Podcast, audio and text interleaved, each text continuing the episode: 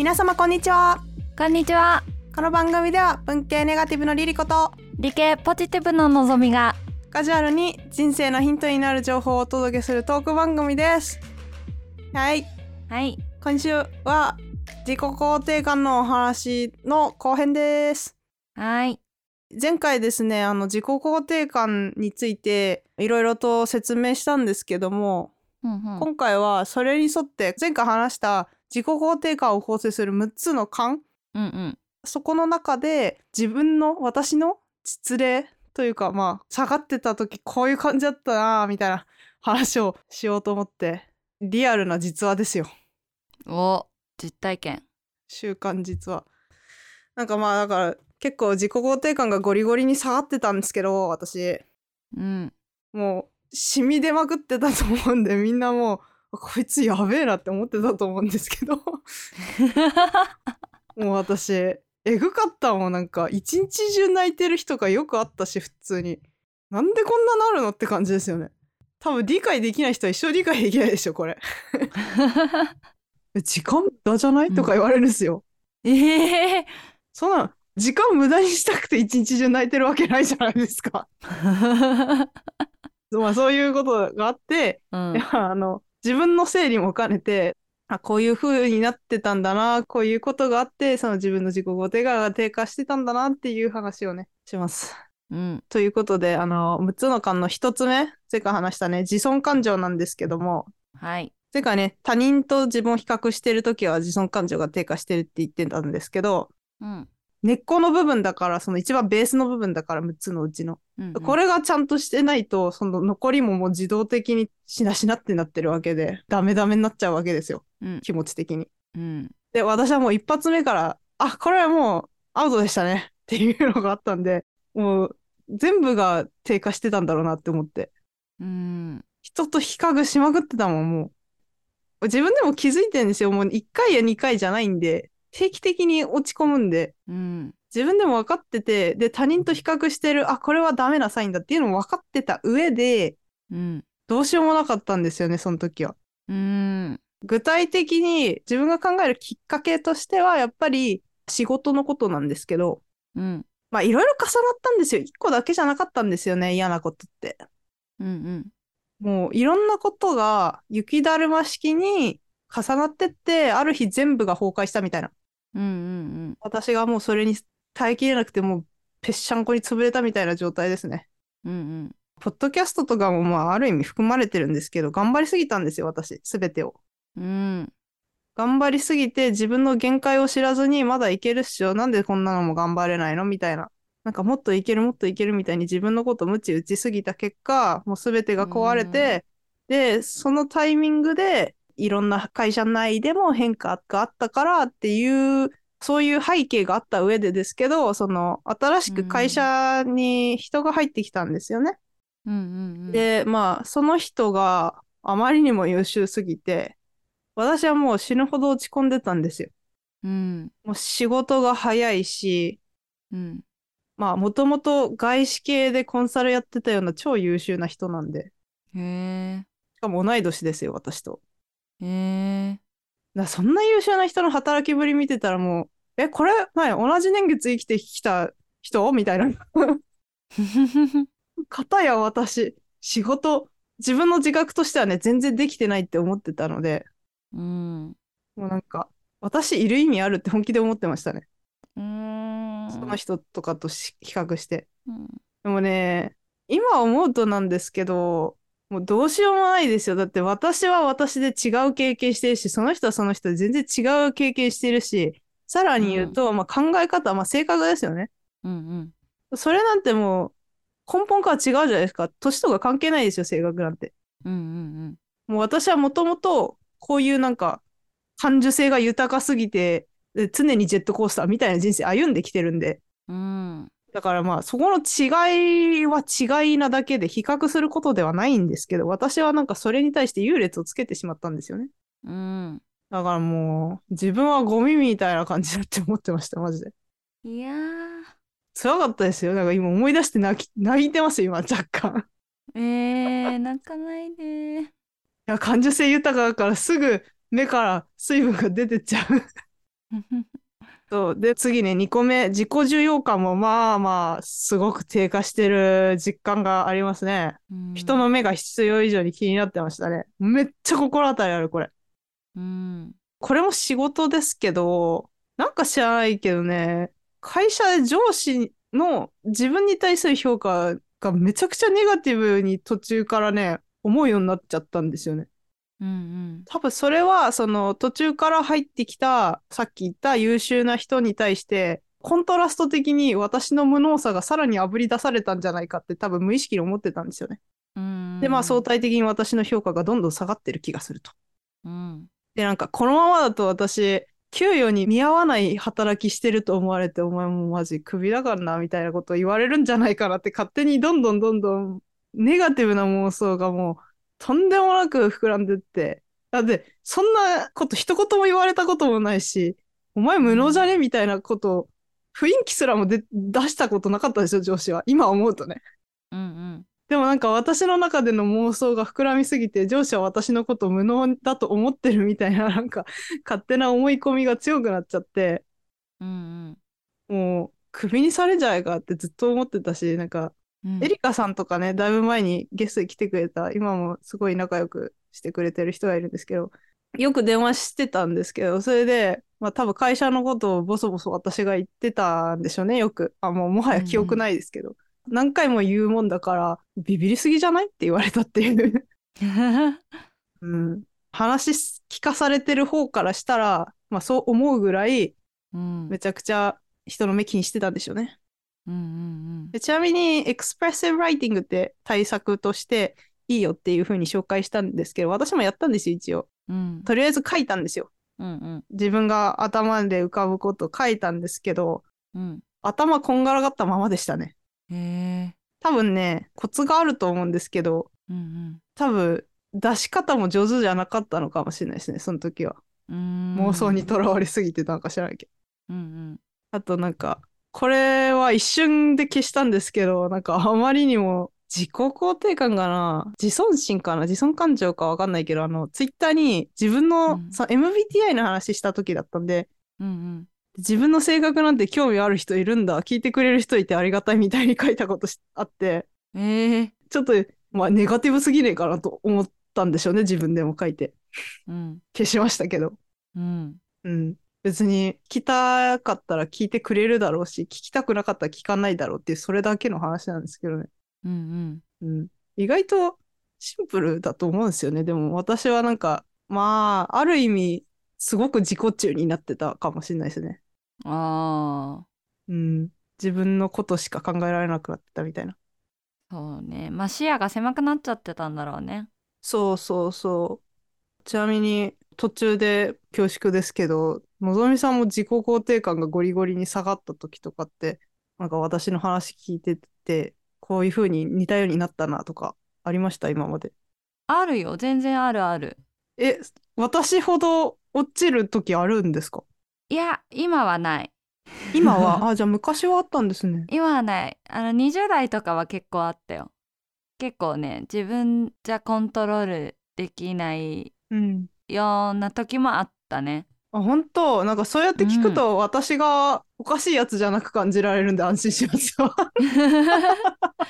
あまあ普通に人間人間してるだけなんですよ、私も。うんうん普通にあるよもうなんかこの年になると、うん。そういうのに陥りそうになる時に、うんあ違う違うってちゃんとなんか戻れるようになってくるというかさうーん。そうそうそうだからなんか会社とかでもうん。やっぱりベンチャー系の企業って中途でしか入ってこないじゃない？ほとんどが。うん。だからみんなできる人が引っこ抜かれてくるからさやっぱりうん。うおーってなったりとかするけどうん。うん。うん。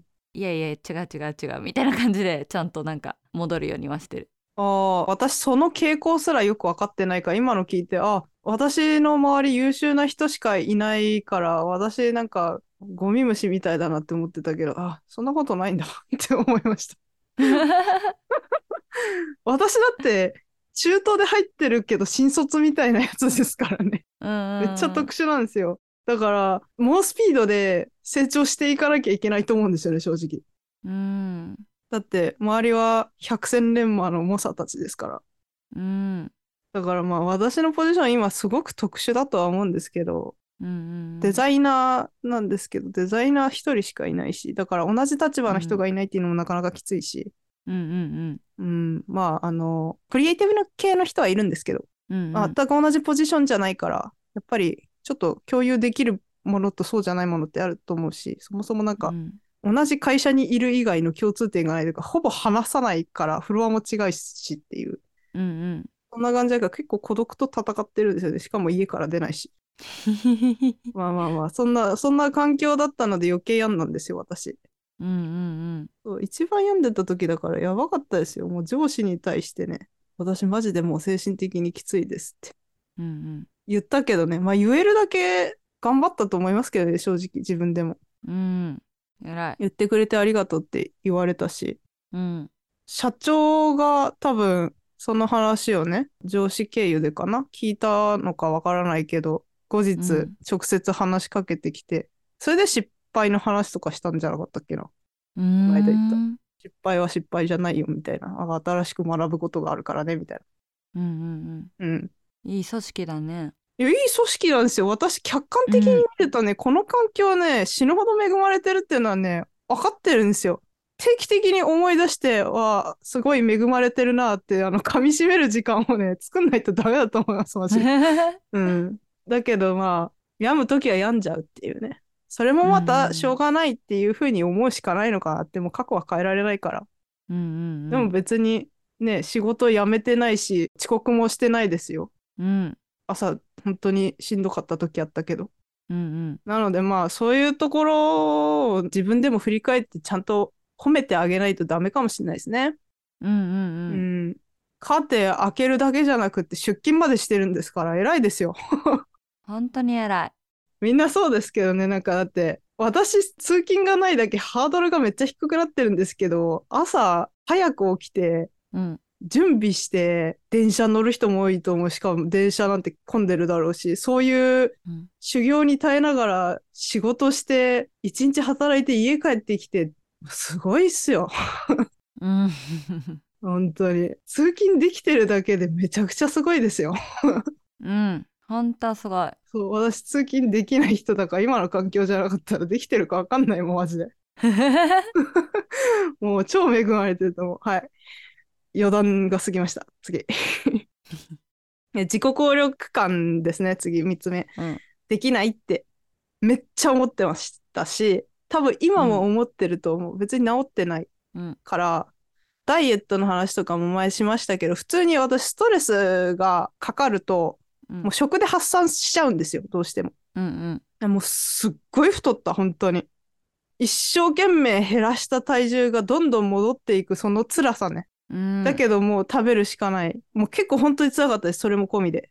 これは仕事とはちょっと離れるけど、でも仕事のストレスを自分で勝手に作ったことによって、まあ、さらにストレスが増えていくっていうなんか負のループに入ってしまって、うんうんで、食欲コントロールできない、食べ過ぎちゃう、ダメな自分みたいな。うんうんしかもなんか、めっちゃ食べると体にもすごく悪いんですよ。やっぱ負荷がすごいから、内臓にも負荷がかかるし、それが肌にも出て、今まで以上に肌が腫れ荒れてとか。うんうんで、もう自分の見た目ももう嫌だから、気使うのも嫌になって、さらに悪循環みたいな。うんうんそんな感じがもうずーっとですね。で、前回自己効力感の話した時に、計画外のことが起きることも想定の範囲に入れておくっていう風にね、うんうん言ったと思うんですけど、毎日ドカ食いしてるのは 計画外すぎて、もう 毎日チートデイみたいな。うんうんそこまで計画外だとどうなんだろうって思うけど、なんかメンタル安定してないと、そもそもなんか計画すら立てられないっていう感じではあったんで、うんうん今もまだね、立て直し中というか全然立て直ってはないんですけど、うんやっぱりスモールステップで行くしかないんだなと思って、うんうんあんまり高すぎる目標立てないようにします。うんうんうん。過去の実績があるっていうのは自己効力感につながったりはするんですよ。うんうんで、なんかダイエットコーチが YouTube で言ってました。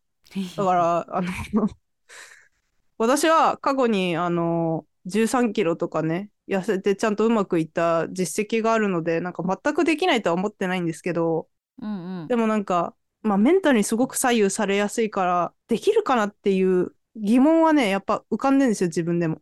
うんうん自分が一生懸命作った実績を自分でぶち壊してるので、やっぱりなんか今ダイエットに対する不安感とかは結構ありますけどね、正直な話で。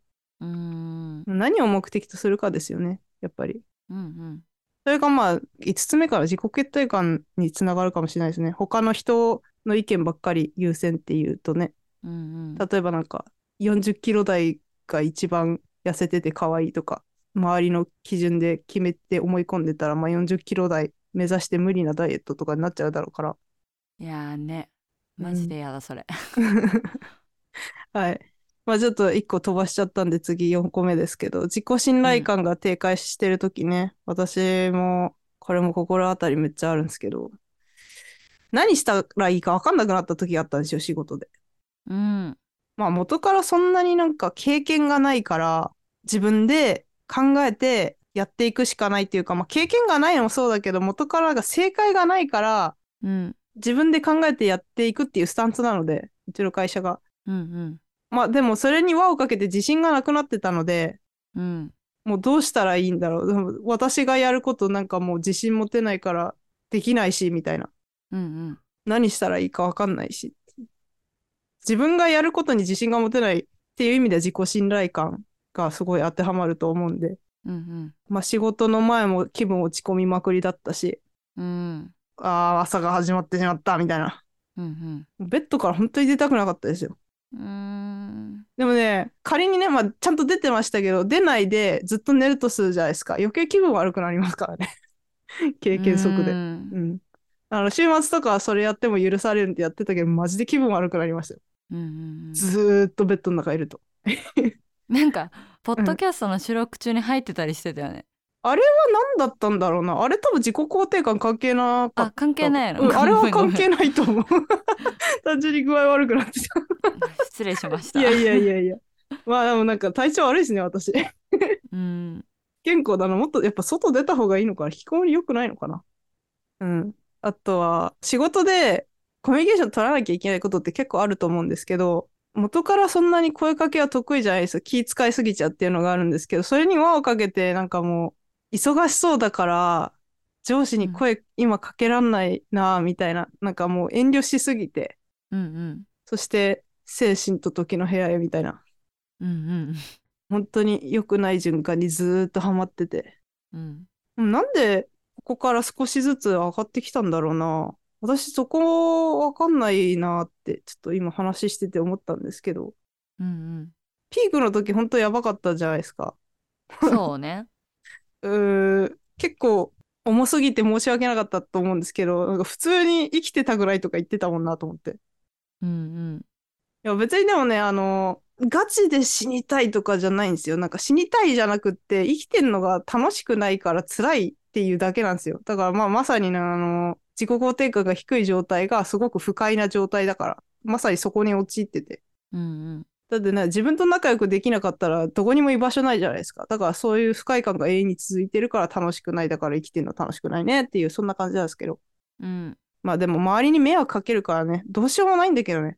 本当申し訳なかったです。はい。で、次ね、5個目、自己決定感が低下してるときは、周りの人の意向ばかり優先してるとき。うんでこれは、どうだなんか思いつくのちょっと探ってみたんですけど、なんか頑張って自己肯定感下がってるけど、なんか行動しようと思って旅行行こうとか計画立てたりとかしてたんですよ。うんでも、旅行に行くっていう話を取り決めて、その後に旅程を決めたりとかっていう工程があるわけですけど、それがもうもう死ぬほどだるかったんですよね。自分で決めといて、本当にワクワクしなかったんですよ。なんか知らないけど。何にも決めらんないの。うんうん本当に。旅行って本来めちゃめちゃワクワクして楽しいはずなのにね。うんうんだから自分でもびっくりしましたよ。普段だったら私旅行好きだから、結構いろいろ調べたりするのに。そうだよねうん、だからなんかおかしいなって、特に思ったのはこの時でしたね。旅行の時とか。うんうんうん。で、最後、自己有用感。物事を諦めやすくなってる時とか。うーん。諦めるって言っていいのか分かんないけど、なんかあの、本当休みの日とかも外出なくて、今日は出かけなくていいやがずっと続いてたりとかして、うん。何もできなくなってたっていうのありましたね。なんか私もともとは風呂はちゃんと入ってたんですけど、うん。サボる日が増えたりとか週末ね、うんうん。朝でいいやみたいな。うん。普通に汚ねえなっていう話なんですけど、そんなことないよ。やる私も。意外とみんなやってるよね。やってるよね、あの、めんどくさいですよ、お風呂。だから、その、めんどくさいが増えたな、だから、そこでも変化感じたし、うんうんやっぱりでも、ベッドから出られなくなった時は、顕著にやべえなって思いましたね。うーん本当に何もできなかったんですよ。ベッドから出られなくて、ずーっと携帯でうんインスタとか見て、本当に時間無駄にしてて、私、そういうのすごく嫌いだったんですよ、前は。そうだよねもうめちゃくちゃ意識高かったから、自己肯定感が高い時は意識めっちゃ高いんですけど、うんうん。こんなになんか真逆になるんだって思って、ちょっと笑いましたね。いやその振れ幅いいね。なんかジェットコースター味やばくないですか本当に。そうね。だから本人大変だろうなとは思うけど、周りで見てる分にはなんかもう人間って感じでいいねって思うけど。何回も言われるけど、それ。高低差激しすぎて、耳キーンじゃなくてもうなんか、心臓キュンですよね。うんリアルに死ぬよっていう。いや、でもこれがあと何十年も続くってなったらマジで嫌だっていう話してたんですよ。なんか私、あのめっちゃおばあちゃん子なので定期的におばあちゃんと話するんですけど、おばあちゃんも90近いんですよね。で、すいごい情けないですけど、なんか荒沢の孫がおばあちゃんの年まで生きるなんて人生だるすぎて無理みたいなこと言ってるんですよ。なんて楽しくないんだもんみたいなこと言ってて。なんかだから本当にすごいですよ。うちのおばあちゃん本当にね、身内ながら本当に尊敬するんですよ。すごい健康にも気使ってるし、他人に迷惑かけないようにってね、健康寿命と実際の寿命って結構ギャップがあるとかよく言われたりするじゃないですか。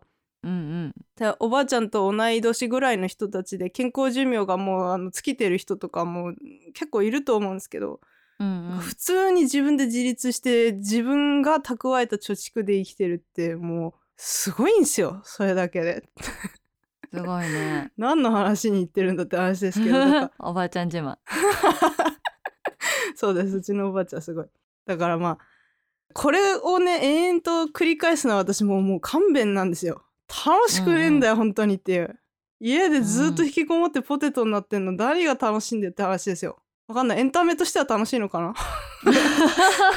知らんけど。本人は楽しくないんですよ。いやそりゃそうだ。うん。だからもう自己肯定感を上げていこう、うん。自己肯定感が高くなったらサイドエフェクト的に、うん。ポッドキャストが面白くなる可能性も 含まれてますので。おでもねガチでやる気なかった時がすっごいあったんですよ。あのポッドキャスト。本当にうん。ポッドキャストに限らずなんですけどもう何にもやる気起きなかったんですよ。えー、そうなんだ。全然気がつかなかったけどね。わかんない。なんか意外とうまく隠せてたのかな。うん。すごい大変そうなのになんか収録すげえ頑張ってるなと思って。いやだから一番褒めたいのここかもしんない私。あ本当に？ねマネタイズもしてないのになんでこんな頑張ってんの私と思って。確かに。いや偉いよ本当にすごい。素晴らしいね。わかんない。まああのすごい人を見ればもう青天井なんですけど私なりに頑張ってこれなんで多分可視化とはちょっと違うかもしれないけど自分の作ってきた奇跡をたどるって意味では自分のそのリリースしたエピソード聞くと自己肯定感上がるかもしれないですね。おお自分の奇跡を見てうー結構頑張ってんじゃん私みたいな。うんうんうんなんか履歴書読んだら自己肯定感上がりましたよ私。あ本当に？うん。あとポートフォリオとか私はあるんで自分の作ってきた作品見てあ私マジでめっちゃやっぱ丁寧に作品作るんだなって自分で見て思いました、うん。なのでまあそうやって自分をね客観視できるようになることが大事だねってことが言いたいんですよ。うんうんうん。だからまあ今自己肯定感が下がっててすがる思いでポッドキャスト聞いたらなんかクソみたいな話聞かされて泣いてる人もいるかもしれないんですけど。そうやってクソみたいって言うとまたね自己肯定感下がるからね。そうだね。素晴らしいジェットコースターライフのエピソードを一つ。であのそれを聞いて、まあ、自分なりにできることをやろうとかねまあうん下には下がいるなとかね。うん。思ってもらってもいいんですけどで、あとはね、周囲の人のね、半数以上が自己肯定感が低いと自分も低くなる可能性が高かったりするんで、ん周りのね、80%以上の人が逆に自己肯定感が高かったら勝手に自己肯定感が高くなるって書いてあったので、その本にはね。なので、まあわかんないですよ。だってちゃんとした根拠がないから。でもまあやっぱりそういう効果はあると思うんで、うん自分の場合は8割までいくかわかんないですけど、さっきも言ったね、会社で関わる人とかがめちゃくちゃ自己肯定感高い人だったりするんで、うんうん社長もそうだし、うん本当に私の真逆なんですよ。もう陽キャの極みみたいな。私もなんか陰キャの極みみたいな感じなんで そうなんかすごいコントラストなんですけど、まあ、私の周りは結構そういう自己肯定感高い人が多いし、のぞみさんもそうですよだから。あー確のぞかにみさんもう、んううんん陽キャの、まあ、部類だと思ってる そうね。うん、まあだからあの身近に関わる人は結構自己肯定感高いって意味ではやっぱりそれもすごく恵まれた環境だと思ってますし、うんうん。まあ周りに感謝ですね本当に。シェイシェイ。はい。やっぱねあと久々に松岡修造の動画を見てちょっとだけ励まされたんでうん落ち込んだらそれを見るのも手かと思います、うん。できるできる。ほんと素晴らしいよね。彼君ならできる。もっと熱くなれよっつって。冷え冷えだよっていう。まずはガソリンを持ってこいよっていう。だからそういう極端なことしちゃダメなんですよね。まずあのマッチからですね。あのスモールステップですよ。うんうん。はいはいはい。変な例え。はいであとはね寝不足も結構大きいんでねたっぷり寝てください。話はそれからです。うんうんうん。まあそんな感じですね。あの参考になったかわかんないんですけどこういうやばい人もいるっていうあの一つの例でお話ししてみました。これを聞いて自己肯定感が上がったら幸いです。幸いです。あとなんか言いたいことありますか？のぞみさん。自己肯定感高い人代表として。高い人代表として？まあ高くても低くても中くらいでもいいんだようんってことかなそう。まああのメタ認知して自分の味方になりましょう。そうそう。はい。 life goes on ですよ。そう self love だよ。ラブラブ。ラブラブ。はいということで今回は以上です。はい。最後までお付き合いいただきありがとうございました。ありがとうございました。このエピソードであなたが得たヒントや感想を人生のヒントタグで教えてください。お願いします。番組の Twitter、Instagram やってます。フォローお待ちしてます最後に質問や要望などがございましたら lifehints.podcast.gmail.com またはお便りボックスまでぜひご連絡ください。それではまた次回のエピソードでお会いしましょう。皆様良い一日をお過ごしください。さよなら。バイバイ。